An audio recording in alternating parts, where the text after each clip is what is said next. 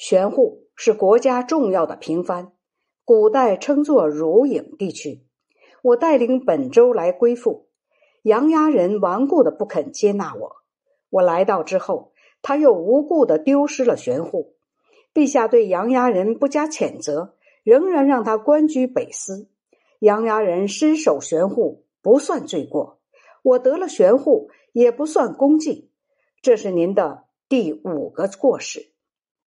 我在郭阳受挫撤退，这不是作战的过失，实际是陛下君臣相互给我造成的失误。于是我退还到寿春，我并没有反悔，还是恭敬的侍奉朝廷，掩盖起坏事而显扬朝廷的好处。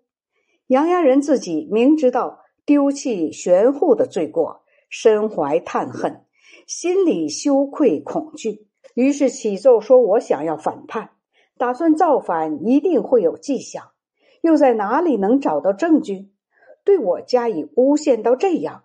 陛下竟然不加审查纠问，默默的信了谗言？难道可以和凭空给人捏造莫大罪名的人在一起并肩侍奉国君吗？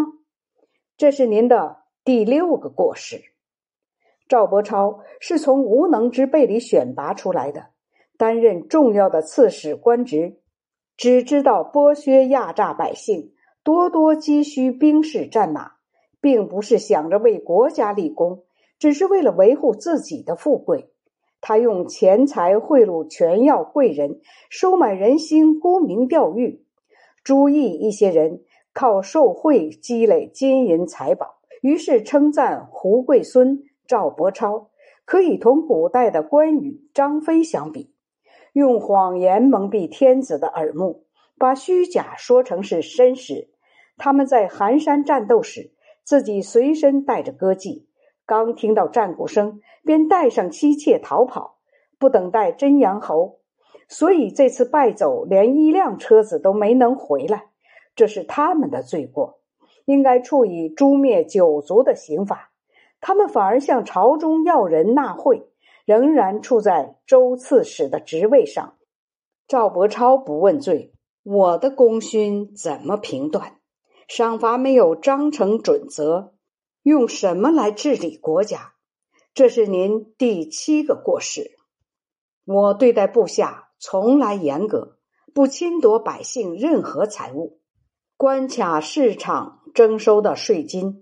全都停收或者免除。寿阳地方的民众很拥护这样的关怀和优待。裴之悌等曾在那里协助戍守，怕我对他们的约束和管制，竟然无缘无故的逃跑回去，反过来启奏说我要谋反。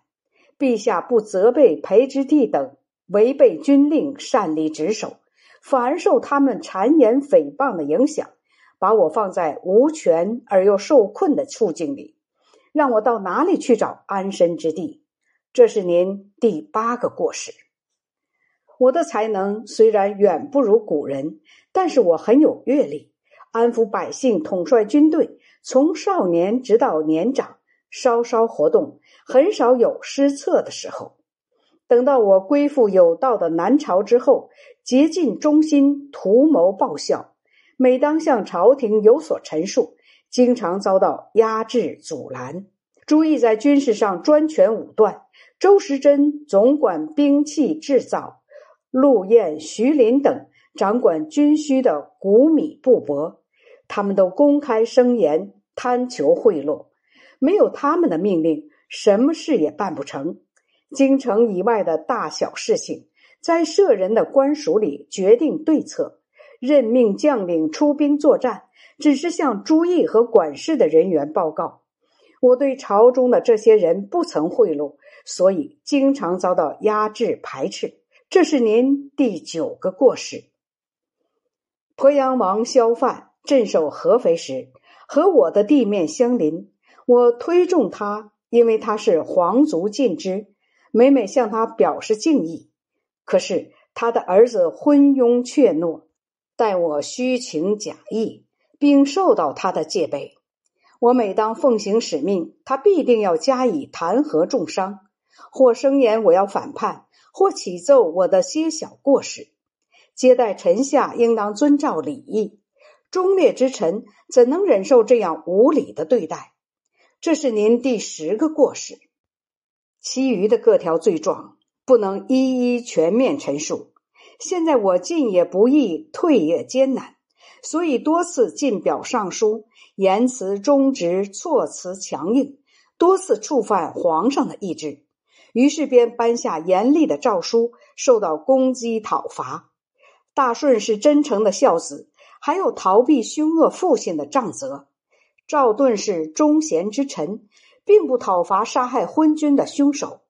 我同陛下有什么亲缘关系？又有什么罪过，而要坐着等待被歼灭削平呢？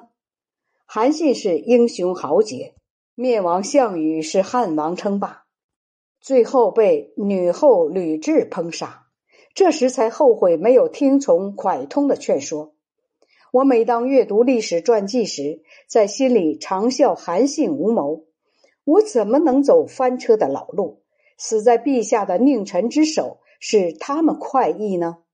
因此我才在晋阳发兵，横流直渡长江，希望能够登上朝廷，踏上文史，亲口陈述事情的曲直，指明善恶，诛灭陛下左右的恶臣，清除国家朝廷的弊政，然后回军守卫我的藩镇，从而保持我的终结。这就是我的最高的愿望。